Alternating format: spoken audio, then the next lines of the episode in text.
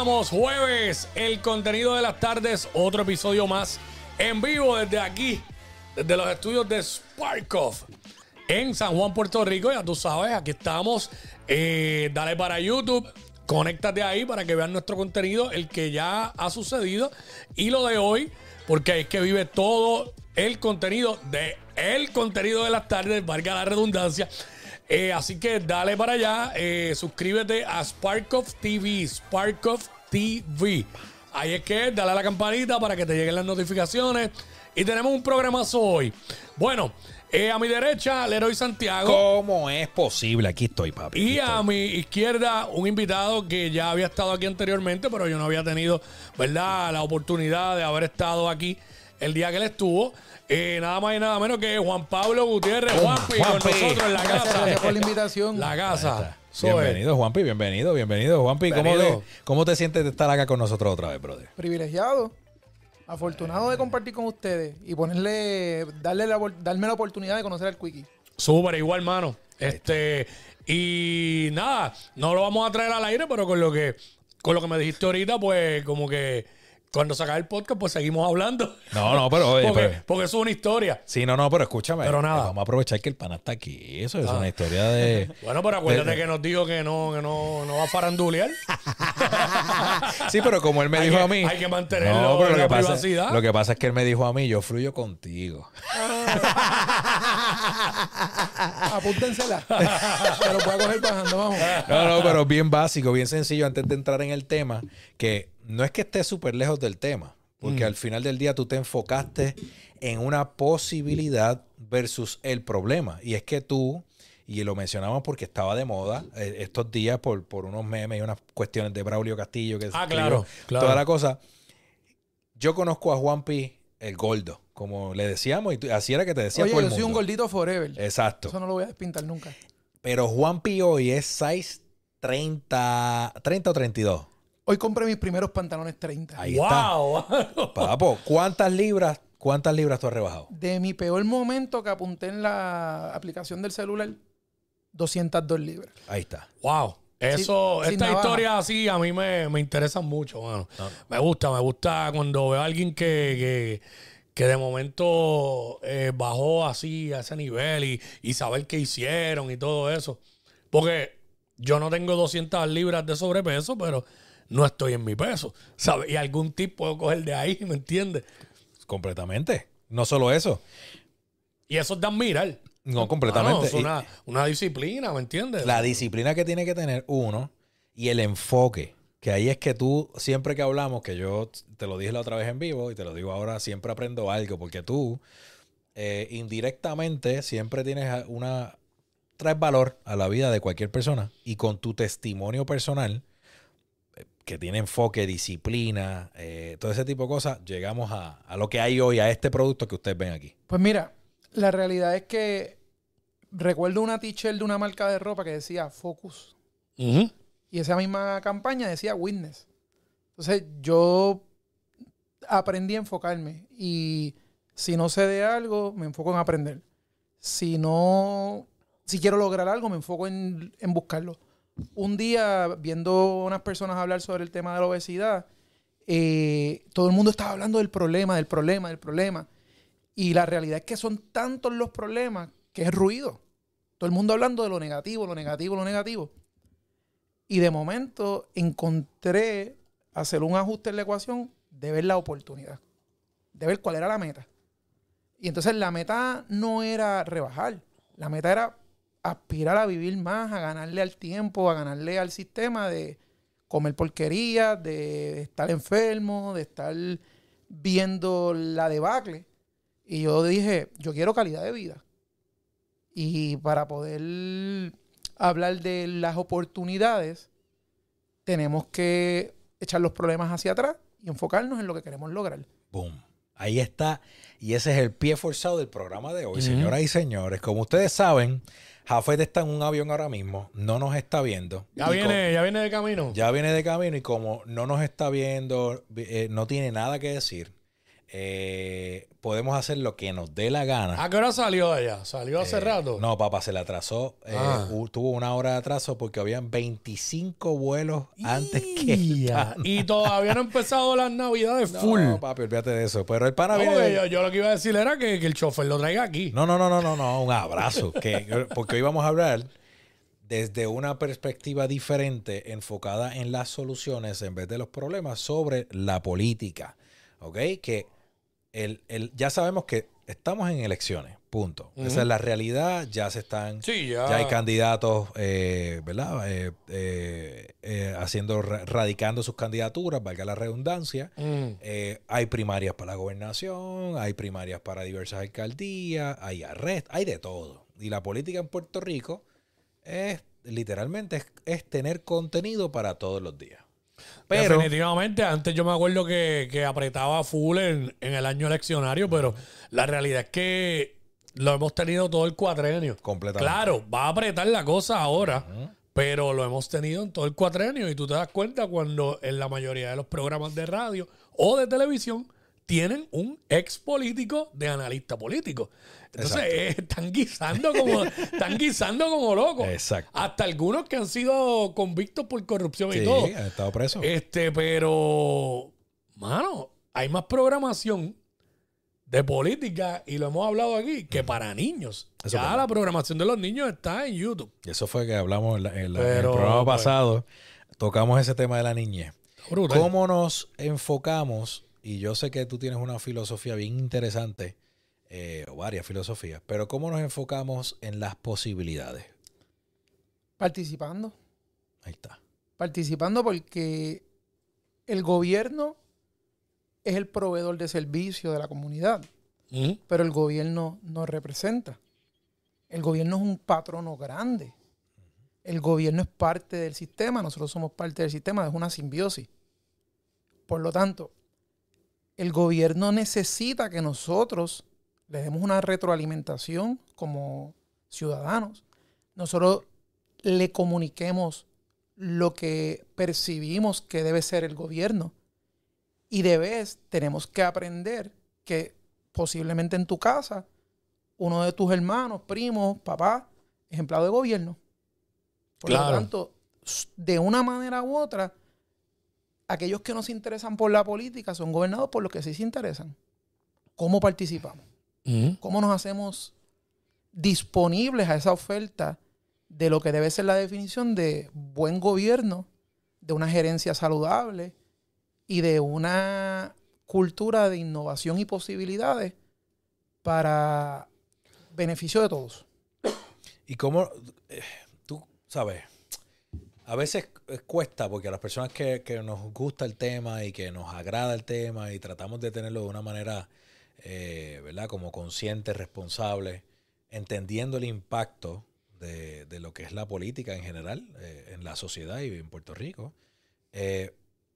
hay, hay espacios para estas personas que de alguna forma u otra quieran aportar dentro de la institución o la insignia que sea, ¿sabes? Al final del día, yo soy de los que, yo, yo soy pro Puerto Rico, ¿ok? Pro, que lo hablamos antes del, del podcast, yo creo que todos aquí eh, que somos pro Puerto Rico, es como que es la, la isla, que todo el mundo eche para adelante, ¿ves? Como hay ese espacio. Sí. Y hay una necesidad de reclamar el espacio. Ok. Ok, yo, si vemos los números el- en- y vemos el gobierno como un negocio, es como una empresa. ¿Cuántas personas mm, son los que dirigen un equipo? Uno. Uno. ¿Cuántas personas dirigen una empresa? Uno o un grupo, porque hay uno que siempre es el final y el jefe. Claro. Y en la gobernanza yo he aprendido desde mi perspectiva a que somos parte de un equipo que va a tener un liderato. Entonces nosotros debemos entender que el liderato presenta una estrategia. Y esa estrategia se valida con el voto y luego les corresponde ejecutar esa estrategia. O sea, el, pueblo, el pueblo le da un mandato. estrategia versus táctica. El coach desarrolla una estrategia para su púgil, su atleta, y luego en el furor del partido o de la competencia o del round, el atleta ejecuta esa, eso que se le armó como estrategia tácticamente. Tito Trinidad Padre, este, ¿verdad? Eh, don Félix Trinidad Padre era el estratega y Tito era el que ejecutaba, era el de la táctica. Asimismo, yo veo el gobierno. Cuando digo una manera un tanto simple de que es una combinación. Es más, veamos a Harry Potter. Harry Potter es un personaje, Ron y Hermione. Pero si tú miras ahí un triángulo, Harry es una causa. Ron es el pueblo. Y Hermione es la industria. Ya. Ellos tres juntos logran dar una batalla que se representa en la causa de ganarle al mal. Asimismo es la gobernanza, asimismo son los negocios, asimismo es la innovación, asimismo son las competencias. ¿Qué sucede? Vemos la política muchas veces con esa pasión de competitividad y se nos olvida lo importante, que es una sana gerencia, una administración madura, un peritaje para servirle a muchas personas en temas de administración, temas de infraestructura, de desarrollo económico, de seguridad, de educación, de fortalecimiento social, de recreación, de deporte, de temas ambientales, etcétera, horticultura. Es un negocio complejo.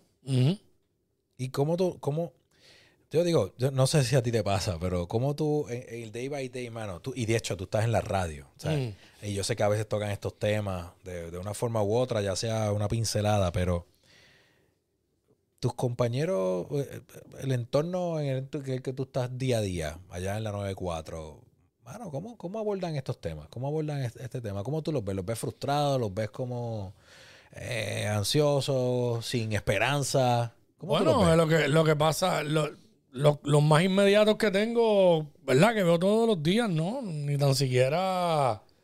No se toca el tema. Eh, se toca el tema. Hemos tocado temas en al aire cuando es un tema en general que afecta como que a todo el mundo, que es obvio que, qué sé yo, por ejemplo, este eh, van a meterle un impuesto a yo no sé qué rayo, eh, de, los, de, los, de los muchos que nos han puesto, pues que va a afectar a todo el mundo, pues se toca como general. Lo que pasa que en mi caso, como yo estoy en una emisora que el demográfico es eh, jóvenes y el, y el concepto de la emisora es más vacilón que otra cosa. ¿Qué edad, es el demográfico más o menos? 1834, 1849. interesante porque es un, 1849. un demográfico joven, yo pienso votante. yo pienso que el demográfico, el demográfico de nosotros eh, ya ha aumentado de 1834 porque yo me doy cuenta, claro, las personas que llaman al, al programa de radio no es una representación de todo, de eh, masiva de quien nos oye, eso, eso es una parte bien pequeña.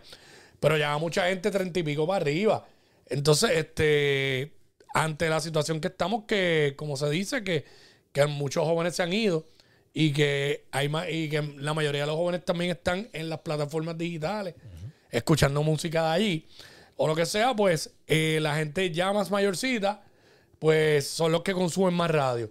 Entonces, tengo, el demográfico ha, ha, aumentado un poco. Pero ¿qué pasa? Pues entonces yo tuve que empezar a cortar un poco esos tipos de temas serios. A menos que sea algo que se vaya bien masivo, que afecte a todo el mundo, pues, pues se toca. tiras tu pincel. Se toca. Se toca, este, no se profundiza demasiado. Porque la emisora no se presta para eso. Claro, claro. En ese caso, Juanpi, tú, el, el, por llamarlo de una manera, el problema podría ser que hay una, como una, eh, están apáticos muchas personas al, a lo que es la, el tema político, ¿verdad? Ahí va, eso me gusta.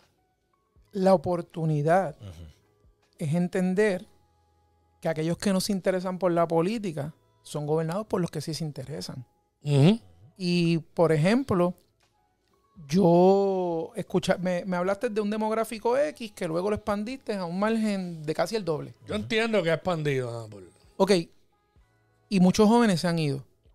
Si yo te digo que mi mentalidad es que hay que repoblar a Puerto Rico, ¿cómo lo hacemos? Hipotéticamente. Nosotros tenemos que entender que nuestros adultos mayores son clave porque aquello que sirve para un niño de 8 años o menos, sirve para un adulto de 80 años o más. Eso no lo digo yo, eso lo dice ARP, Livable Communities. ¿Qué sucede si nosotros podemos aspirar a que cascos urbanos, zonas rurales, porque Puerto Rico tiene una diversidad de espacios y áreas, no todo tiene que ser igual. No tenemos que buscar todos los lugares como Winwood o como Ciudad de Juárez. Podemos también tener nuestra ruralía, nuestra zona costera, nuestra nuestras áreas, cada cual con su flow.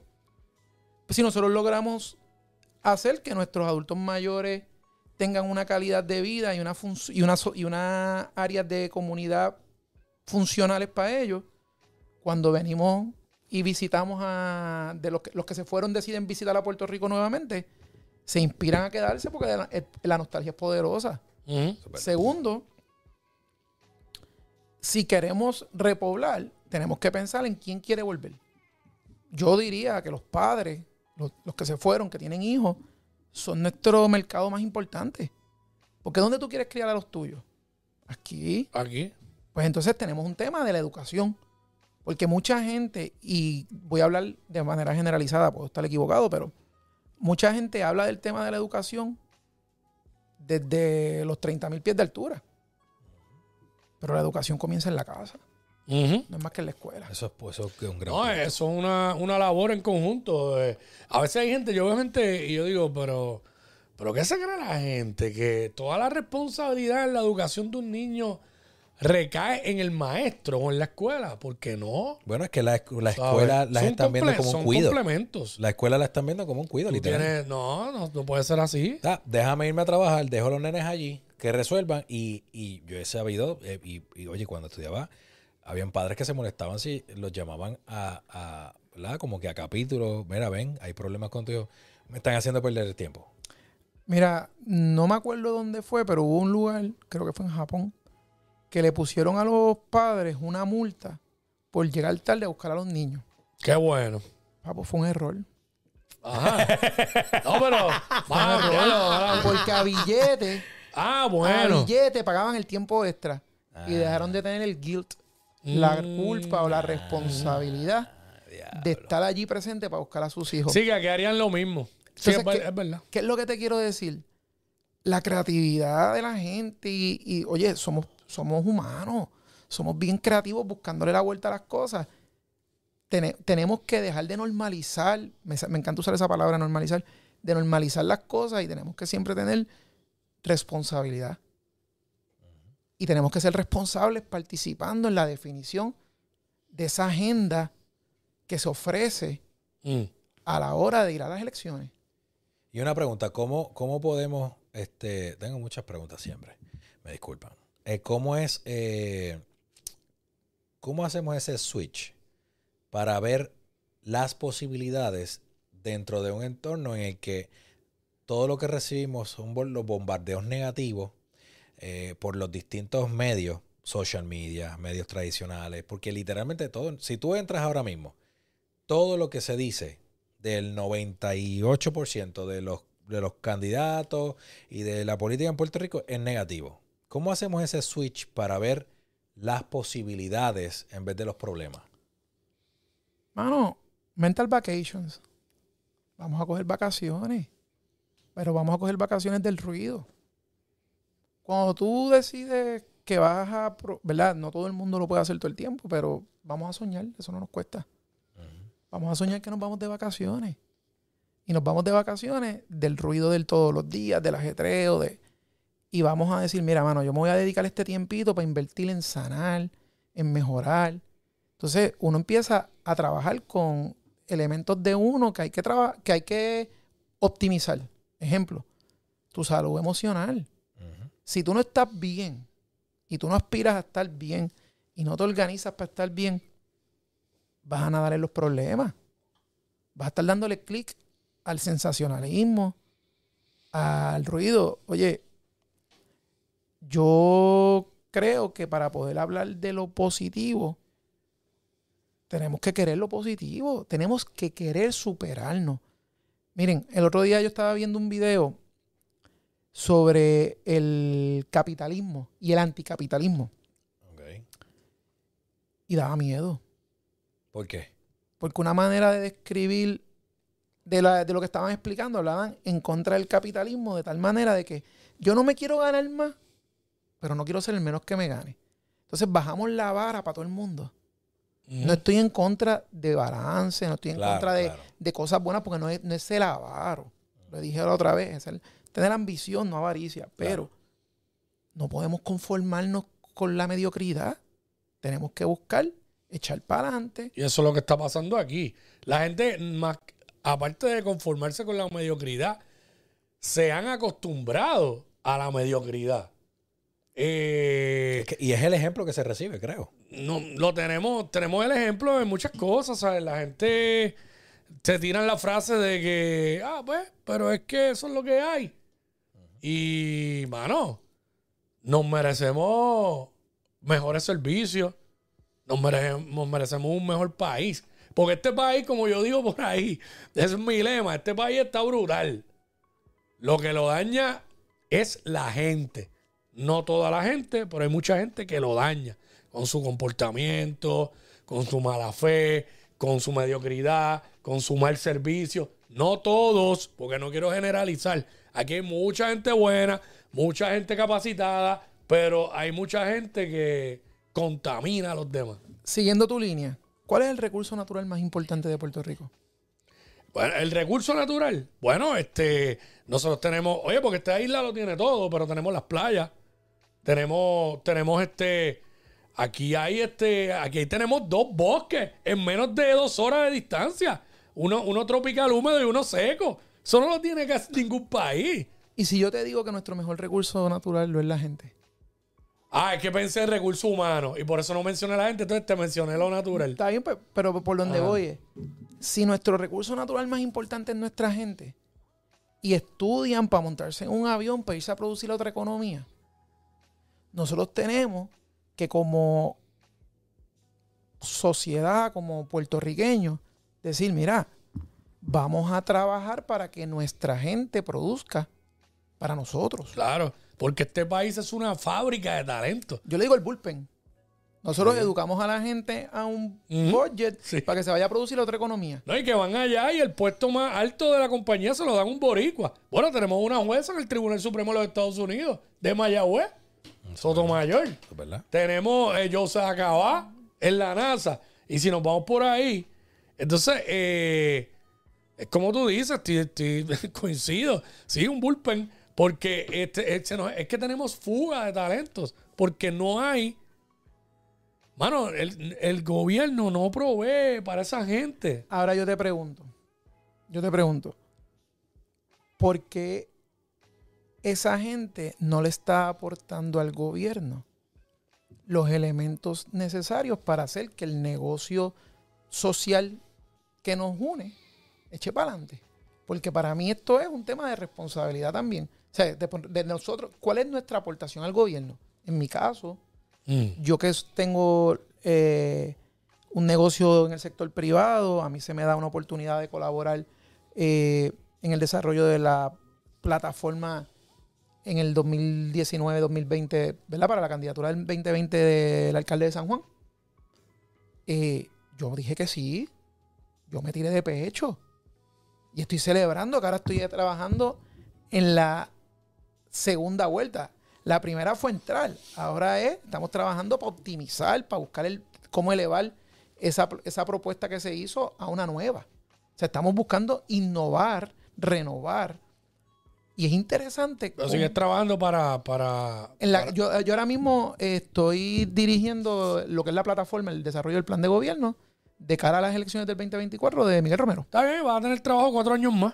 Entonces, Mala mía, pero eso es lo que sé. sí, pero yo no soy empleado del gobierno. Ah, ok, ok. Yo no, yo no soy empleado del gobierno, yo soy empleado de mi empresa y ahí estoy aportando en calidad de ciudadano. Lo que para que me refiero también a que eh, cuando lo digo, lo digo en el sentido de que, pues, lo que se dice en la calle es que, pues, el hombre repite. Bueno, yo, yo, yo, yo, yo creo que. Y creo que, pues, aparentemente yo no vivo en San Juan, pero, pero lo que se dice es que, que se ha hecho el trabajo. Obviamente ha recibido crítica como todo, pero... Pero la oportunidad está en escuchar, mm, en aprovechar todas esas cosas que están pasando y fajarnos para seguir maximizando ¿Y por, por, por- por Súper. Puerto Rico. Porque no es solo San Juan, San Juan es la capital y es, el- y es la referencia de todo Puerto Rico. Puerto Rico es, ¿sabes? Hay gente, hay gente, fíjate, y hay gente que cree que Puerto Rico es el área metro nada más. Y, mano, Una pregunta. nosotros cuando, cuando hablamos, ahorita mencionaste algo bien interesante y es el tema de las personas que se han ido. Y quiero, eh, quiero que conectemos esa parte de las posibilidades de retener ese talento que se ha ido. Ahorita, un, un amigo que estudió conmigo en, en escuela superior, vi que hizo un post, eh, y no es el primero que lo hace. Vi un post en Facebook estuvieron esperando meses, no sé cuál es la condición exacta de su criatura, estuvieron esperando meses para una cita médica. Eh, de repente, el mismo día de la cita, o sea, hoy, eh, le notifican que tienen que darle una cita para el mes de febrero Hmm. 2024. Tuvieron meses esperando. Porque el doctor o la doctora, no recuerdo ahora, no iba, no iba a estar en la oficina hoy. Cero eh, explicación. Fue de viaje de, San- de Thanksgiving. Simplemente el médico no va a estar. Yo leí eso, no le comenté nada, porque obviamente yo no sé la condición, no sé el, si el nivel de sufrimiento o lo que sea, y yo digo, contra, ¿qué yo puedo hacer por esta persona? O de qué manera lo puedo ayudar. Eh, de verdad me bloqueé. Y me bloqueé porque me dio, me dio, mano, me dio como una cosa, me dio sentimiento. Y yo, contra, yo no tengo hijos, pero papá, si a una de mis sobrinas le pasa algo y, y no recibe el servicio médico, eso es un problema. O sea, la salud es un, es un problema. Pero ya que estamos hablando acá de posibilidades y soluciones, ¿cómo, cómo podríamos contrarrestar eso, mano? Ok. Es un tema bien interesante. Porque la pregunta, ¿verdad? Y tenemos que verlo, vamos a verlo desde distintos ángulos. Claro. El médico es un empresario Ujú. Ujú. y corre un negocio. Así mismo es. Sí. Y no quieren coger la TH móvil ni tarjeta de crédito por no pagar el 3%. Eso, eso también Ya, es yo voy a uno que mira, solo.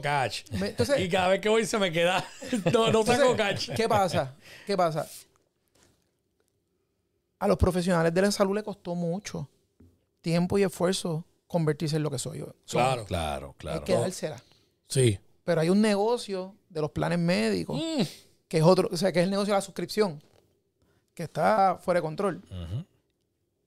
Y hay un tema de que la salud es paliativa, es para atender cuando la gente está en crisis, no de prevención o de calidad de vida o de bienestar en muchos sectores. Ok, fíjate que esto es tan complejo que, que todo esto es como el terrorismo. Todo depende del color del cristal con el que se mira. Porque unos son terroristas y otros se están defendiendo y viceversa. Es bien complicado. Pero ¿qué quiero decir aquí? Ojalá yo pudiera ayudar al pana si supiera, ¿verdad? Cómo, cómo, cómo, cuál es la situación y todo. Claro. Pero la oportunidad que tiene el pana es poner primero a sus hijos y a su familia y buscar las opciones que tenga. Claro. El mundo, el mundo, y esto es un mensaje a todos, los comerciantes, las personas.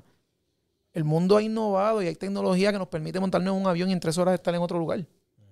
¿Qué pasa? L- yendo al pana y al caso del pana, que dé la batalla por su, por su criatura y busquemos cómo apoyarlo como, como, como, como yo soy padre de tres. Yo entiendo que tú tienes dos nenas, tú eres tremendo tío, Lero. O sea, al final del día estamos apostando al futuro. Ahora, vamos al tema del, del negocio de la salud. La medicina tiene que evolucionar. Nos tratan como un número. ¿Tú has visto las necesidades de medicamentos que tienen muchas personas y hay unos, unas reglas, unos códigos detrás de la computadora para ver a quién le dan la medicina, a quién no, por esto, por lo otro? Es complicado, yo no tengo todos los detalles. La oportunidad que yo veo es que en lo que no sé, en lo que sí podamos controlar, tenemos que comprar salud. Con una mentalidad positiva, que es como yo decidí rebajar. Esa parte, pues la puedo controlar yo y me enfoco yo y le meto mano. La del pana, tenemos que ayudarlo, tenemos que virarnos colectivamente, darle la mano. Sí. Porque no podemos controlar que el proveedor de servicio quizás tuvo una situación que no pudo atenderlo hoy. O lamentablemente está tan frío pensando en el negocio que solamente vio dólares y centavos. Yo pienso que, que el problema que hay en Puerto Rico es las aseguradoras, mano. Este, porque, por ejemplo, sé de médicos que conozco que especialistas que le metieron los cuatro años de bachillerato, los cuatro años de medicina general, lo que viene después de especialización. Estamos hablando prácticamente 12 años. Toda su juventud. Entonces, exacto, toda su juventud. Entonces, para colmo, cuando salen de ahí, tienen que trabajar eh, por servicio al gobierno, al país, como por un año creo que es. Saliste con en la mayoría, porque aquí no todo el que estudia medicina porque los papás son millonarios. Habrá uno que otro que sí, pero hay mucha gente que, que son, los padres son clase media y hasta gente pobre. Que eso a fuerza de préstamos, sales de ahí a pagar todos esos préstamos. Entonces, tienes, montas una oficina, si la puedes montar o lo que sea, y empiezas a atender pacientes para que los planes médicos te paguen 20 pesos por, ca- por cada paciente. A un especialista. Porque no sé si a todos, ni todas las aseguradoras, pero sé de algunos que personalmente conozco. Mano, a mí lo que me están pagando, no, pa- para el año que viene no voy a coger ningún plan, porque a mí lo que me están pagando son 20 pesos por, por paciente y facturo al plan y me lo pagan de seis meses en adelante. Eso, oye, también eso no es justo. Si tú supieras que una de las razones por las que me enfoqué en lo de rebajar fue tengo que, tengo que tomar todos los días una pastilla, por, dos, tres pastillas por la mañana y una por la tarde. Estamos Wow. casi, estamos más o menos igual. Y un día yo dije, ¿y qué pasa si las pastillas no están? Porque si mañana no es negocio para el que la fabrica, no van a estar. Eso es- Mano, qué bueno que me dices eso. Y me Chacho, enfoqué. Se me va a quedar aquí porque. Y me enfoqué en que mi oportunidad estaba en dejar de tener esa necesidad de esa medicina. de depender. de depender. Y ahí es que voy. Nosotros tenemos que buscar la manera de adoptar una mentalidad para innovar en la cultura de cómo vemos al gobierno y cómo vemos a los servicios que recibimos y cómo vemos la, la educación, la salud, la seguridad. Hmm, Espérate, espérate, espérate, espérate, espérate. Eso, es otro Dame un tema. minutito ahí, dame un minutito. Yo tengo una pregunta seria para ti, güey. Ah. ¿Qué es innovación para ti? ¿Cómo tú defines innovación? Innovación. Que hablamos ahorita. Innovación. Innovación. ¿Cómo tú lo defines? Mano, eh, En una palabra. En una palabra. Zumba. yo, yo te puedo. Bueno, no sé si está la definición correcta, pero para mí, innovación tiene que ver mucho con crear. Con nuevo, con nuevo. Ok, ok. Crear nue- algo nuevo, pero que funcione. Ahora está. Oh, Yo quiero que tú me des el ejemplo que me diste ahorita que estuvo cañón. Mira, yo defino en una palabra innovación como transformación. Sí. transformar. Y yo te voy a dar el ejemplo. Yo tengo tres niños. Uno tiene tres años, uno tiene cuatro, el otro tiene ocho. Y yo tengo un papel. Y yo tengo el papel que yo puedo usar para escribir mis notas, para hacer mis apuntes, la lista de lo que voy a comprar en el supermercado. Y ese es el uso que yo le doy. Yo le doy a mis hijos un papel a cada uno y le digo, yo quiero que ustedes transformen este papel en algo que huele. Y vamos a poner que el de tres años, con sus destrezas adquiridas y su creatividad, hace una bolita, tiene una bolita de papel, la tira y vuela. Bolo, exacto. El de cuatro viene y hace, con las destrezas adquiridas en el cuido y, y en la escuelita y eso, un avioncito. Y él lo tira y vuela tres pies, pero voló. Y de momento viene el de ocho, que lleva más tiempo preparándose y trabajando en sus destrezas adquiridas, y hace un avioncito más larguito, con el mismo papel, hace una colita, lo tira y vuela 15 pies. Los tres transformaron una hoja de papel que se usaba para una cosa en una innovación que vuela. Sí, esa fue la enseñanza que el pana me dio antes de comenzar el podcast, que está bueno. Ya a mí no se me hubiese ocurrido para nada, ¿Y tú- para nada. ¿Y tú sabes por qué yo te dije eso? Pues cuando me dijiste, vamos a hablar un poquito de política. Yo quiero hablar de la innovación en el gobierno. Y al hablar de innovación en el gobierno, en muchos ejemplos, tenemos una hoja de papel, tenemos unos candidatos, y tenemos que ver cómo ellos ponen esa bola de papel a volar, esa hoja de papel a volar. Y de momento vienen y tenemos tres opciones de frente. Y hay uno que es bien jovencito, chévere, el, el que todo el mundo quiere cargar. Y él puede hacer la innovación de hacer una bolita de papel y tirarla y voló. Hay otro que tiene un poquito más de tiempo, que quizás puede coger ese mismo papel y hacer un avioncito y volar un poquito más, con un poquito, de forma más estilizada. Pero hay alguien que lleva mucho más tiempo adquiriendo destrezas, va a seguir adquiriendo todos los días más, porque tiene que seguir aprendiendo. Pero hace una máquina que vuela con más capacidad y más alcance. Y hay una madurez, hay una gerencia, hay unas posibilidades detrás de ese tiempo que ha llevado ahí pasando por el proceso, por el sistema. Entonces, nosotros tenemos que hablar de innovación sin perder el, el accountability de la responsabilidad de que no lo que es novedoso, no lo que es creado como nuevo, necesariamente va a transformar de la manera más positiva. Eso está cañón. Yo voy a hacer una, Sí. voy a hacer una pausita aquí rápido porque tengo que, voy a hablar.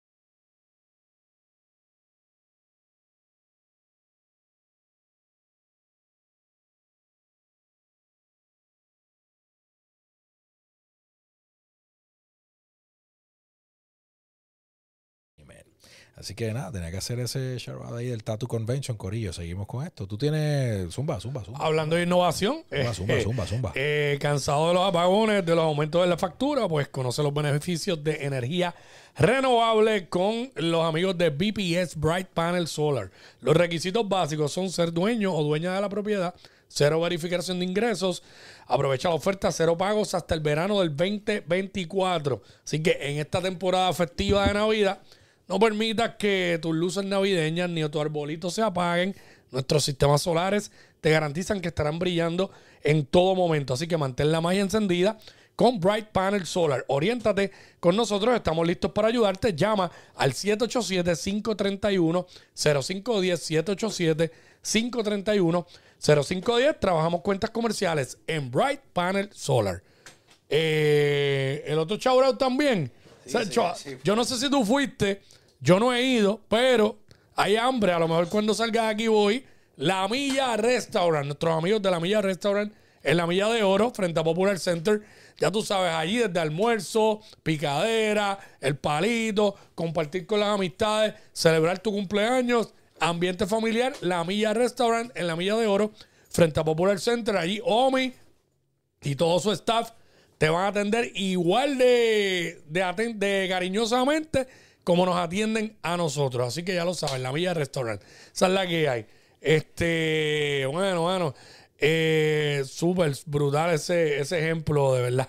Me gustó un montón. Sigue ahí que estoy Buenísimo. resolviendo algo. Mira, Me gustó un montón. Mira, yo, déjame hacer una pregunta en lo que yo sigo aquí para que Mm. tú cojas el. Es que estoy aquí resolviendo algo eh, técnico. No sé qué está pasando, pero ya mismo lo resuelvo. Tengo varios minutos. Este, Juanpi, ¿cómo. Mano, ¿qué, tiene que pasar para que la. para que la.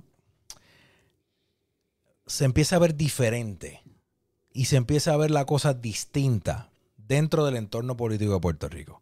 Porque todavía yo creo que en términos mediáticos no ha habido un clic y no se está viendo diferente, se está viendo todo igual. ¿Qué tiene que pasar, mano? Mano, yo creo que es un tema de expectativas. ¿Cómo definimos qué es diferente? ¿Cómo definimos qué es lo que se espera? Porque aquí cada vez que se tratan de hacer cambios, hay movimientos de aferrarse a, a- a Sí. no cambiar. Sí. Mira, yo he tenido la oportunidad de aprender la frase que menos me gusta en el gobierno. Mm. Es que eso siempre se ha hecho así. Ah. Brother, qué frustrante Ujú. es ver personas que en su silla de ser un servidor son agentes de fricción y no de cambio. Y no estamos hablando de los líderes. Estamos hablando de cualquiera en la ecuación puede ser parte de esa fricción. Porque, mira, hay, hay ejemplos tan sencillos como cuál es la expectativa que tiene la gente. Yo, yo pensaría, por lo menos yo me crié con esta mentalidad del sueño americano. ¿Cuántas personas no vuelan, nadan, huyen de sus lugares para llegar a los Estados Unidos? Puerto Rico es un territorio de los Estados Unidos, por lo tanto, vamos a hablar de Estados Unidos. ¿Cuántas personas vienen de otros lugares para echar para adelante? Caminan desde donde en Sudamérica y cruzan por selva. Es más, hay un, el Darién, que es un pedazo de tierra que no hay ni carretera. De Sudamérica a Centroamérica para llegar acá. Y nosotros vemos, vemos que esa gente se sacrifica por echar para adelante, cruzando fronteras. Y nosotros que tenemos servido en bandeja de plata las cosas, no se puede. Es que eso no se hace así. Hmm. Es que me lo tienen que dar. Es que eso es un derecho. Es que eso me toca. Y yo, perfecto. Gente, tenemos que bregar con las expectativas. Porque yo preferiría aspirar a vivir 100 años. Quizás comiendo eh, viandas y vegetales y disfrutando de una mejor calidad de vida que decir hoy voy a comer XYZ porque me toca, porque eh, hay un fast food, hay aquí, hay allá. Porque esa vida acelerada que nos, de nos merecemos es la que obliga a que todo sea de insatisfacción. ¿Cuándo fue la última vez que tuviste una conversación en la sala de tu casa con invitados, offline, relax, sin estar apurado o pegado a esto? Hmm. Eso no se ve ya, mano. Prácticamente está brutal. Pues la realidad es que estamos viviendo en 8 segundos o menos, en un span de atención tan acelerado, que tenemos unas expectativas de todo. Es más, ¿cuál, ¿qué fue noticia esta mañana versus qué es noticia ahora? Oh, esa es una buena pregunta. ¿Qué fue noticia esta mañana, Cuico? Ya ni me acuerdo, mano. Honestamente. Pues mira, cañón. hoy yo te puedo decir que viví un día tan privilegiado dentro de la realidad que tengo, que no he tenido tiempo de ver las noticias. Me levanté a las 4 de la mañana, salí a caminar, preparé a los nenes para la escuela, me fui a dar una charla del trabajo, hice diligencias, me encontré con mi esposa, fui, fui aquí, fui al- a hacer unas diligencias de otra cosa, estoy aquí con ustedes. Ah, y estoy disfrutándome los momentos, estoy presente. Y mi expectativa es vivir, no quejarme. Eh, debe ser la expectativa de, de todo el mundo. No, y la cuestión no, no solamente quejarse. Yo a, yo a veces a diario escucho unas quejas que son, mano, mala mía, pero lo tengo que decir. Zumba. Son estupideces a veces, porque a veces, digo, yo sé que los problemas, las situaciones, las preocupaciones de cada persona son distintas. Y hay que yo lo entiendo y hay que respetarlo. Pero a veces yo comparo y, y, ¿verdad? Y, y- y yo sé que el héroe también, aunque no tiene hijos, pero yo comparo lo que puede ser una preocupación para mí, que tengo una niña, esa es una niña pequeña, eh, ot- otra prácticamente ya casi adulta, este, y pues las, veo esta, comparo, y yo digo, che, mano, esta persona está estrésico, estrésica por eso. Y yo, bueno, o sea, yo no tengo estrés por lo mío, que realmente son, eh, no sé, es que como que la gente se ha puesto, no todo, porque vuelvo, no quiero generalizar, pero hay mucha gente que, que, que tú los ves por ahí tan artificiales, hermano. Como que preocupados por cosas que tú te quedas como que, ¿en serio? Pero mira, No sé, cada cual, pero mira, yo, yo pienso que cada, que, cada, que cada uno tiene un mundo propio y una realidad propia. sí. Y es bien retante, pero también esto es parte de todo lo que tenemos fácil. Ujú. Nosotros somos tan privilegiados porque que cuando pasan cosas difíciles, el drama va en esteroides. Mientras hay lugares del mundo que las personas no pueden, no saben si mañana van a estar vivos porque están cayendo bombas. Mm. Aquí cae lluvia y tenemos que hacer un show. Hay retos, hay oportunidades. Pero yo, por ejemplo, eh, si mañana está lloviendo, celebro que no estamos como hace como en el 2019 que había sequía. Cuando hay personas que posiblemente está lloviendo bombas en su, en su, en su lugar de donde vive, o está lloviendo balas, o mientras aquí abunda el acceso a la comida, hay lugares donde la gente se está muriendo de hambre. Entonces nosotros tenemos un costo de vida alto, sí. Nosotros tenemos unos retos grandes, sí. Pero nosotros tenemos abundancia de oportunidades y las desaprovechamos en el peliculeo. Es más, esto no es Hollywood, esto es Bollywood.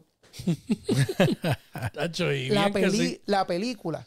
Ahora bien, No, película, hoy día la, la mayoría de la gente tiene una película montada, pero, pero dura. entonces yo te pregunto, todo el mundo ha pasado en algún momento por, por estar en su, en, su, en su película. Yo me gastaba un montón de dinero en tenis. Antes de que fuera la moda que hay ahora de, de- de- de los sneakers. No, y ahora no hay break, eso no hay forma de competir con eso. Papo, ¿tú sabes lo que? ¿sabes? yo tenía y tenía y tenía y disfrutaba y disfrutaba y disfrutaba gastar el dinero en eso. Y ahora me doy cuenta que quien único ganaba era el que me los vendía. Mm. Porque yo no los usaba, los desperdiciaba y hoy camino, me- a veces los saco, los saco de la bóveda y están despegados. Sí, ¿Qué si los deja mucho tiempo. ¿Qué pasa? Vivimos en el faranduleo, vivimos en un mundo que nos llena. La pregunta es cuánto tiempo le vamos a dar a esa ficción el espacio. Y cuando nos vamos a ir a un drama de la vida real que valga la pena y que podamos contar historias que marquen el futuro. Y nuestro repertorio sea uno de calidad. Porque yo no, yo no aspiro a un Bugatti. Pero yo aspiro a poder llegar a Isla Mayagüez en un carro que me lleve bien seguro a ver a mami. Y aspiro a que quizás yo pueda visitar el mundo con lo que me hubiera comprado un carro así de caro. El que lo tenga y se lo disfrute, que se lo, o sea, Que lo vacile. que lo vacile. Pero mi prioridad no es la misma de otro. Entonces mi expectativa es estar presente con mis hijos. Mi expectativa es que tengan opciones. Mi expectativa es que sean todos unos caballeros para que cuando tu nena o las nenas de Jafo estén por ahí, quizás en unos años todavía le abran la puerta del carro. Es más, lo hagan mejor que yo, pues mi esposa todavía me regaña que no soy muy caballeroso. Hacho, yo, de- desde, que hay, desde que hay Viper, yo no he vuelto a abrir una puerta. Yo, yo- yo no abro una puerta como desde el 93. y, me- y te doy ese ejemplo que, Qué sencillo. Qué sencillo, porque la realidad es Puerto Rico, desde el nombre, está brutal. Es verdad. El Y- nombre está cañón. Yo creo que nosotros tenemos que aspirar hacer de Puerto Rico un lugar feliz. Empieza dejando el torpedeo y la actitud. Mano, si algunos de los políticos hicieran campaña del positivismo en vez del negativismo, empezarían a, crear una revolución. Entonces yo veo, yo veo en el, en el, en el absurdo que hay opciones de estatus, hay opciones de candidatos, hay opciones políticas que van a un proceso, ganan y los malos perdedores abundan y se van de vacaciones, no atienden lo que lograron los, ¿verdad? No lograron ganar, se desaparecen, se van de vacaciones, aparecen de vez en cuando a criticar. Y entonces van a ir al otro cuatrenio a volver a, a correr a ver, a ver dónde, pero dónde estuvieron. ¿Por qué te lo digo? Porque yo me he quedado ahí y yo que me estoy aprendiendo en esto, yo digo, mano, este es mi lugar de vida. Esta es la ciudad donde mis hijos crecen. Esta es la comunidad donde yo quiero echar para adelante y cuando yo sea un adulto mayor, yo quiero que mis nietos tengan la oportunidad de quedarse.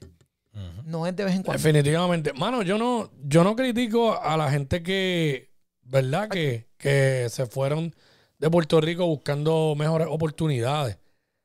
Y antes yo, yo veía eso yo todo el tiempo decía, mano, es que es verdad, es que aquí no hay. Pero entonces, cuando me empiezo a, a encontrar y a conocer personas profesionales que aún están aquí, que, que les va bien, que tienen éxito en sus negocios, en sus trabajos, eh, que ganan, ganan buen dinero de acuerdo a su preparación.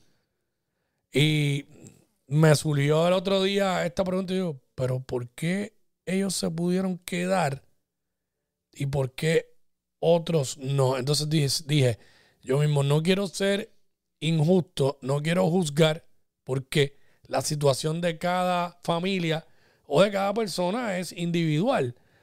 Pero por otro lado me vino este pensamiento que yo dije, mano, ¿será que hay gente que no tienen la suficiente paciencia y deciden quitarse y ven la única opción irse? Pero a la misma vez no los puedo culpar porque eh, probablemente su situación fue muy complicada y pues no consiguieron empleo, no consiguieron eh, tener una mejor calidad de vida y simplemente optaron por irse.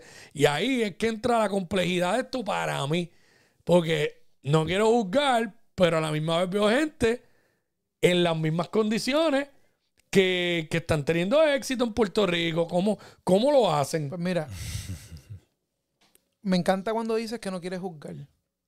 Y yo te digo. No, porque no quiero ser injusto, tú sabes. No, pero es que me encanta porque yo digo que hay que hablar por experiencia. Y lo que uno debe hacer es proponerse algo, dar el ejemplo y crear un movimiento. ¿Quién es, ¿Quién es la persona más importante en un movimiento? El primer seguidor. Sí, porque de ahí los demás deciden si se siguen o no. Pues, mano, yo pienso que todos tenemos que aspirar a, a crear un movimiento de positivismo, de posibilidades, de oportunidades para que otros lo copien. Porque si tú te das cuenta que mucho grupo hay en el mundo. y en el negocio del entretenimiento, eh, los grupos y los fans son clave. ¿Tú te imaginas que cojamos lo que cada cual domina, lo arme en un rompecabezas de roles y posiciones y veamos los negocios paralelos de igual manera? Porque ahora yo te voy a hablar claro. Hay que aplaudir a los líderes políticos. Cuando hablo de líderes políticos, mover gente, unir gente bajo una causa, crear un lenguaje común, escuchar, unificar y coordinar esos cardúmenes o grupos para poder obtener el mandato. Es cosa de bravo. Eso es verdad. Y siempre los vemos de manera generalizada vemos lo malo. Pero ahora yo te pregunto, ¿cuánto se sacrifica por un ideal en el que se cree? ¿Cuánto se sacrifica del tiempo de la familia, de la privacidad, de la paz que a veces se tiene en la casa por dar un paso adelante y representar un interés colectivo? Yo te digo algo. Cada vez que yo veo a un político dar cara, yo digo, este tipo es valiente. Y cada vez que yo veo a un candidato recibir críticas, yo digo, esto está duro. Está duro porque los que critican no son los que están poniendo el cuero ahí al frente. Oye, nosotros, en ese caso en particular, yo, nosotros lo vivimos. El viejo se postuló. Y la primera conversación fue: va a haber tiempo que se va a perder que no vamos a poder estar juntos, que yo voy a estar aquí y allá, toda la cosa. Y le dijimos, ponte los guantes y mete mano, tú sabes. Voy a hacer una llamada ahora, Eh, señoras eh, y señores. Antes de eso, ¿en qué, en qué año fue lo del viejo tuyo? El viejo se postuló. Yo me acuerdo, eh, pero no recuerdo en la fecha. El viejo se postuló en el 2004. ok. De forma independiente, cuando Facebook, Instagram y Twitter todavía no eran tan No, no, no. famosos. Eh, y en el recuento de votos le adjudicaron casi 100 mil votos adicionales. O sea, y, el- y la persona que le ganó fue Eudaldo Baicalip. No sé si está vivo todavía, si lo está. Bueno, Yo creo que no. este eh, fueron 12 mil votos por encima nada más. O sea, que fue eh, si le pregunta a Jay Fonseca, te va a decir, le robaron las yo- eso, elecciones. eso iba a decir, eso iba a decir que me, acuerdo, que me acuerdo los comentarios de Jay, Sí. que perdió porque no tenía quien le contara los votos. Tres personas teníamos Pero- velando los votos. ¿Quién es- como te dije ahorita, la democracia, ¿quién gobierna? Ahí está. Zumba. Los partidos. Así mismo. Porque si, porque, si, porque si fuera una sola persona, sería una dictadura. Eso es verdad. Yo tengo que hacer esta Sí. llamada, señores y señoras y señores. Yo tengo que hacer esta llamada porque eh, a partir de los próximos días el contenido de las tardes sigue evolucionando y sigue creciendo. Entonces, vamos a tener una sección de deportes con un amigo que se llama Peter Amir, que el tipo es un caballo. Tipo sabe de más de deporte que... Y el Quickie yo sé que se va a pompear con este pana. Mira, antes de si eso, está ahí. aparent- Peter, ¿estás aquí, Peter? aparentemente, ¿Me escuchan? Ahora sí te escucho. Cuéntame, Quickie, ¿qué pasó? no, no, rapidito, aparentemente Eduardo Valgalip todavía vive. Todavía. Pero ah, pues ahí, está, continúa. ahí está. Peter, papá, bienvenido al contenido de las tardes. Estoy aquí con el Quickie, eh, Juan Pablo Gutiérrez hoy. Jafet sabemos que está volando en algún lugar, no sabemos en qué parte está, pero estamos aquí nosotros. Este, danos un brief de, mano, ¿dónde tú estás radicado? ¿Qué- ¿A qué es que tú te dedicas? Porque el brother me dice, papi, ese tipo es el caballo de verdad. Mira, este, gracias primero que todo por la oportunidad. Pues mi nombre es Peter Ortiz, Peter Amil, mi segundo nombre, como todo el mundo me conoce. Eh, estoy en Miami, soy de Puerto Rico y pues soy periodista deportivo. Llevo ya como 10 años en la industria y gracias a Dios hace como 7 años estoy asociado con la, con la NBA y he tenido la oportunidad de, mientras estuve viviendo en Nueva York, cubrir a los, a los Knicks y a los Nets y hace 5 años estoy en Miami y cubro en directo a los Miami Heat. Entonces, Caballo. tuve, Durísimo. Estuve, estuve cubriendo, estuve cubriendo los playoffs el año pasado, tuve la oportunidad de ir a las finales. Y, mano, he tenido la oportunidad de verdad que de entrevistar a, a más de 100 jugadores de, de la NBA y ese es mi contenido básicamente. Tengo mi propio medio que se llama Fair Media. Y, pues, hermano, emocionado de estar aquí con ustedes Qué y bueno, discutir un Durísimo. poquito ahí de. Súper. ¿Cuál- Eh, cuál- está... ¿Cuál ha sido el jugador que más fácil se te ha hecho entrevistar y el, y el más complicado? Está buena. El más complicado, mano, pues puedo arrancar rapidito por el más complicado. Russell Westbrook. Ya. Normal. Tipo, el- Chacho, el pana. El tipo es, es difícil entrarle. El es Brody. bien moody. Chacho. Sí, pa, es bien moody. Depende de. Hacho, tienes que tienes que suavizarlo, ¿me entiendes? Como que yo he aprendido en, en la industria que cuando tú vas a hacer una pregunta, como decimos nosotros, antes de, de clavarte, lo tienes que tirarle como que, mira, buen juego. Aunque el, aunque el- aunque el tipo no, no, no, no haya hecho nada bien, para ver cómo te contesta. Y el tipo es de los que te dice como que, mira, próxima pregunta, o no te voy a contestar esa. Y es como que, para, para nosotros los, los periodistas es difícil porque tú sabes lo que está todo el juego como desarrollando eso mismo, el, el, el contenido que tú vas a hacer y que venga el tipo a, a, a dañarte el trabajo, pero whatever. Y el más fácil, mano, un tipo súper humilde, Lebron, mano. De verdad. De verdad. Para mí, El favorito de Juanpi. LeBron jamás va a hacer lo que hizo Jordan. Como diría esto hay que hacer otro podcast. Pero para eso, eso va a ser un contenido, cuando hablamos de eso, eso va a ser un contenido de, de, de un episodio de tres días. Qué caballo. Este, ayer estuve, eso mismo, ayer estuve con Jafet discutiendo y estuvimos como tres horas hablando y yo le dije, papi, ya te vas a callar, como que no puedo, no vamos a seguir con el tema. Y mandar a callar a pues, no, Estamos, estamos en ley. Me cae bien, hombre, ya. el, el pana, para que Jafet se calle, hay que, hay muchacho. Y yo soy el hermano, papi, doy fe, doy fe. Jafer no, se, no se calla ni conmigo hablando, yo no me callo. Y tú no te callas, mañana. y Juan es pana de Jafé hace, papá, pues 20 años. Mira para allá. Ay, break, papi. Bueno, pues diría, diría, diría que Lebron, Lebron es un tipo bien, bien accesible, es difícil porque está todo, cualquier, cualquier cosa que Lebron, todo el mundo va a estar encima de él. Claro. El Claro. tipo hace cualquier estupidez y ya es noticia. Y hablando después de él, pues tengo algo aquí que, que es lo más caliente que está ahora mismo en el, en el mundo deportivo. Sí, que es sobre los Lakers. Es sobre los Lakers. Tú sabes que todo lo que es los Lakers es noticia. Claro. Por LeBron, sea por sus seguidores o sea por sus haters, que son más que los seguidores. Este, pues no, hoy sale un reporte de que los Lakers están interesados nada más y nada menos que en Zach Lavin. Los Bulls, al parecer, están dispuestos a romper el equipo y una de sus estrellas que está en el mercado es Zach Lavin y como siempre pues los Lakers ya le echaron el ojo y hoy eh, salieron de Athletic que están interesados en Lavin. No solo eso como lo- como Chicago está dispuesto a romper el equipo ya los ya los Lakers también les dijeron que si están si salen de Alex Caruso y DeMar DeRozan también ellos están interesados Y ya vuelve Caruso para los Es Lakers. un verdadero trabuco. So, eso es una cosa que si pasa este va a temblar la NBA Claro. Pero enfocándonos solamente en lo que trae Zach Lavin cambia totalmente el equipo. Porque trae un, alma- un alma ofensiva, un tipo que te mete natural 20 puntos por juego. Es más, no, no van ni 12 juegos de la temporada y ya el tipo tuvo un juego de 50 puntos. Sí. Ya. ¿Me entiendes? Eso estás trayendo un tipo de ese, de ese calibre. Claro está. Eh, va a haber que, que ver qué piezas salen del equipo y cómo eh, sería la química, porque se rumora que para marchar los salarios tendrían que salir, salir de tipos como Austin Reeves, de Hachimura, de D'Angelo Russell, un Gabe Vincent pudiese estar ahí involucrado. Oh, wow. Sí, sí, D'Angelo sí. Russell yo saldría de él cómodo, pero este Austin Reeves y Hachimura no contra, bueno. Eh, para no sacrificar defensa, ¿me entiendes? No, esa es la cosa. El, el- la- lo que los Lakers también están tratando de hacer es que en cualquier paquete que hagan de cambio, traerse a Caruso. Caruso es como objetivo principal. Sí, me Porque imagino. el, el que conoce el que conoce a Caruso y el que ha visto los Lakers, Caruso es un tipo que no sale en las estadísticas las cosas que hace, ¿me entiendes? Es un tipo que se tira la bola, se pela las rodillas, se tiene que, tiene que hacer lo que tiene que hacer para ganar, ¿me entiendes? Y Claro. eso, los Lakers carecen de un jugador como eso. Aparte de que ya en este season, aunque está promediando 22 puntos por juego, brother, ya LeBron cumple el, el 30 de diciembre 39 añitos. Sí. Claro. Y se le está exigiendo demasiado. So, por más que van a estar ahí los haters diciendo, no, este LeBron siempre quiere ayuda, siempre quiere montarse. Hacho, ya está a alturas de su carrera, necesita. Ah, realmente, realmente ahora sí necesitas ayuda. Eso es correcto. Sí, porque imagínate. Pero como diría Juanpi, LeBron no va a ser lo que hizo Jordan.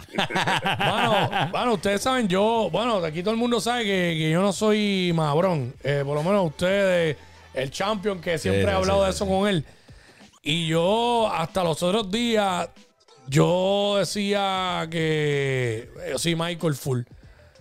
Pero, mano, ver a ese tipo todavía a los 39 años, porque hay jugadores que han llegado a los 39 años en la NBA, pero te promedian 6 puntos por juego Es verdad. y juegan 15 o 20 minutos. Entonces, ver ese tipo haciendo eso todavía y no solamente haciéndolo todavía, es que lo ha hecho temporada. No, no, y domina. temporada, Y es un dominante. O sea, su físico es absurdo. A mí no me gusta su estilo de juego. Eso, eso yo no lo discuto. Sí, sí, no sí, me gusta su estilo de juego. Pero la realidad es que, Tacho, tengo que dársela. Hay no, que no- dársela, hay que no, no dársela. puedo ser injusto. No, tengo hay que que dársela, dársela. hay que dársela. Pero mira, Tengo que yo- dársela. yo siempre Ahora, a- Michael, para mí, Como decía Jordan, una frase que decía era, la- ¿cómo era? El talento y la inteligencia... Ah, me quedé pegado. Era, era que el, ah, el talento y la inteligencia ganan juegos, pero el trabajo en equipo gana campeonato. Eso es verdad. Eso es verdad. Jordan era un jugador de equipo. Eso es verdad. Y la realidad es que, como dije ahorita, los equipos son los que hacen la diferencia. LeBron podrá tener muchos éxitos. Es una máquina.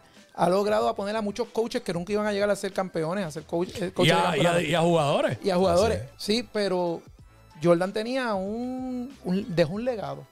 Claro. Dejó una cultura de trabajo en equipo y colectividad que hoy todavía estamos hablando de él en su retiro cuando este hombre sigue estando ahí en la cancha. Peter, ahí está parte Sí. de lo que va a pasar en los próximos días. No, Eh, hablando, entrando No. en guerra en caliente contigo, gusta. yo también pienso que, que LeBron, eh, perdón, Jordan, eh, por lo menos yo, fui, fue el primer jugador impresionante que cambió el juego que yo pude ver. Y por eso yo lo tengo allá arriba, aparte de todas sus habilidades todo lo que hizo. Eh, para mí, Michael Jordan, olvídate. Pero como ya nosotros vivimos a Jordan, eh, llega LeBron y siempre lo vamos a ver número dos. Sí, sí, sí, Siempre sí. lo vamos a ver número dos a, a LeBron. Percepción es realidad. A LeBron. Ahí está, ahí está. Pero la realidad es que hay que dársela al Hay tipo. dársela, hay que dársela. No, no voy a, a lactar con él, pero, pero he tenido que dársela, he tenido que dársela. No, de yo, verdad. yo pienso, estoy de acuerdo con ustedes en, en ese punto. Aunque esto, como te digo, esto es un podcast, esto es para pa, vamos a estar tres días hablando de Sí, esto. papi, sí, pero sí, para sí. Finalizar, finalizar el pensamiento, eh, lo que usted dice está claro. Y lo que pasa también es que Jordan estaba adelantado a su tiempo. Un jugador Sí. que marcó una era y hasta el, hasta el sol de hoy, no solamente en el baloncesto, en el negocio. Este, En eso sí también, que está duro. En, en otro está durísimo que hoy hice un artículo para ustedes para ir para Sporton Magazine. Duro. que a la gente que no está escuchando que vayan a, a leerlo. Eh, Lebron, lo que pasa con Lebron, para mí la- su grandeza más aparte está que son 21 años. No es la edad, son los 21 años. También. Y Claro. haciéndolo temporada por temporada. Y Está. entonces tú miras, tú miras sus estadísticas del 2003 cuando comenzó y las miras ahora del 2023 y es como que está brutal que el tipo tiene lo- exactamente los mismos números. Sí, mano, yo- sí, sí, a veces Es veo los juegos y digo, mano, ¿cuándo este tipo se va a ver decayendo? Ujú. ¿Sabes? Está caño, Porque, está caño, está caño. porque como que, qué sé yo, el otro día yo vi una jugada y corrió la cancha como, como aquella famosa jugada que cruzó de un lado a otro diagonal y fue y le dio el bloque a Igudala, creo que fue. Contra Golden State. me acuerdo, pero Mano, sí. esa jugada después, que eso. después, después de ahí, después de, después de, después de esa final fue que para mí el- el- empezó a marcar y hubo mucha gente, yo fui uno de ellos, yo soy, yo soy uno que, que cuestionaba a LeBron James eso mismo, ponerlo por encima de Michael Jordan, pero después de eso que hizo en el 2016 y lo que ha hecho por los pasados seis años, ya cuando la gente estaba verando que su declive y el declive todavía no ha llegado, ha hecho hay que dárselo, de verdad. Verdad, verdad. Yo creo que cuan- yo creo que se va a retirar en alta. Yo, yo creo que no. Que, se retire, que que se no retire. no va a caer. disfrute lo que está haciendo. Exactamente. Sí, sí. Eso es lo más Pero importante. La pregunta es: ¿cuándo se retirará? Yo creo que va a esperar a Brony. Vamos a ver. él está esperando a Bronny y él y salió un anuncio hace poco con el otro hijo, con Bryce. La gente está Y a la gente también lo durmiendo- La, la, la gente está durmiendo con Bryce y el, y el chamaquito, el hermanito de Bronny. Es bueno. está- Es, más alto y en mi opinión es más talentoso Es que, más talentoso que que Brony. Sí, que sí, Bronny. sí. Bronny, a Bronny no es por quitarle mérito, Bronny el chamaquito le mete, pero en estatura para la NBA hoy Mm. día está un poco bajito. Y además de que viene con todo el hype, ¿me entiendes? No es por despreciar nuevamente al, al chamaco, pero tú sabes que equipo que firme a Bron, equipo que va a recuperar los millones en boletos vendidos, en jersey vendidas. Eh, mira a Brony ya como está eh, en los anuncios con, con Apple, ¿me entiendes? Estamos hablando de, de mucho billete que no Sí, sí, sí. sí, que sí. pues, la Y vamos, son los hijos de LeBron también. Eso es así, Corillo. Peter, papo, gracias un millón, mi brother, por estar acá con nosotros. Hasta la próxima. Ya saben que Peter Amir va a estar con nosotros acá eh, una vez eh, a la semana probablemente. Este, Aquí en el contenido, contenido. en el contenido de las tardes va a estar Duro. con nosotros compartiendo, va a traer entrevistas y va a traer, eh, va- va- vamos a elevar el- ese diálogo también como hicimos hoy con Juan Pablo. Una vez más te doy las gracias acá directamente por estar con nosotros, brother. De verdad, Gracias por la es un privilegio Gracias, aprender brother. contigo, Claro tú que un sí. maestro. Así que de verdad que gracias, brother. Te quiero un montón. Aquí Ahí está. Y, esta es tu casa, brother. Y, nada, y la próxima que venga pronto. Vamos para encima, vamos para encima, Corillo. Esto fue el contenido de las tardes, señoras y señores. Así que Y moraleja, disfrútense este contenido de aprendizaje y seriedad de hoy, porque mañana es viernes y usted sabe lo que pasa aquí los viernes.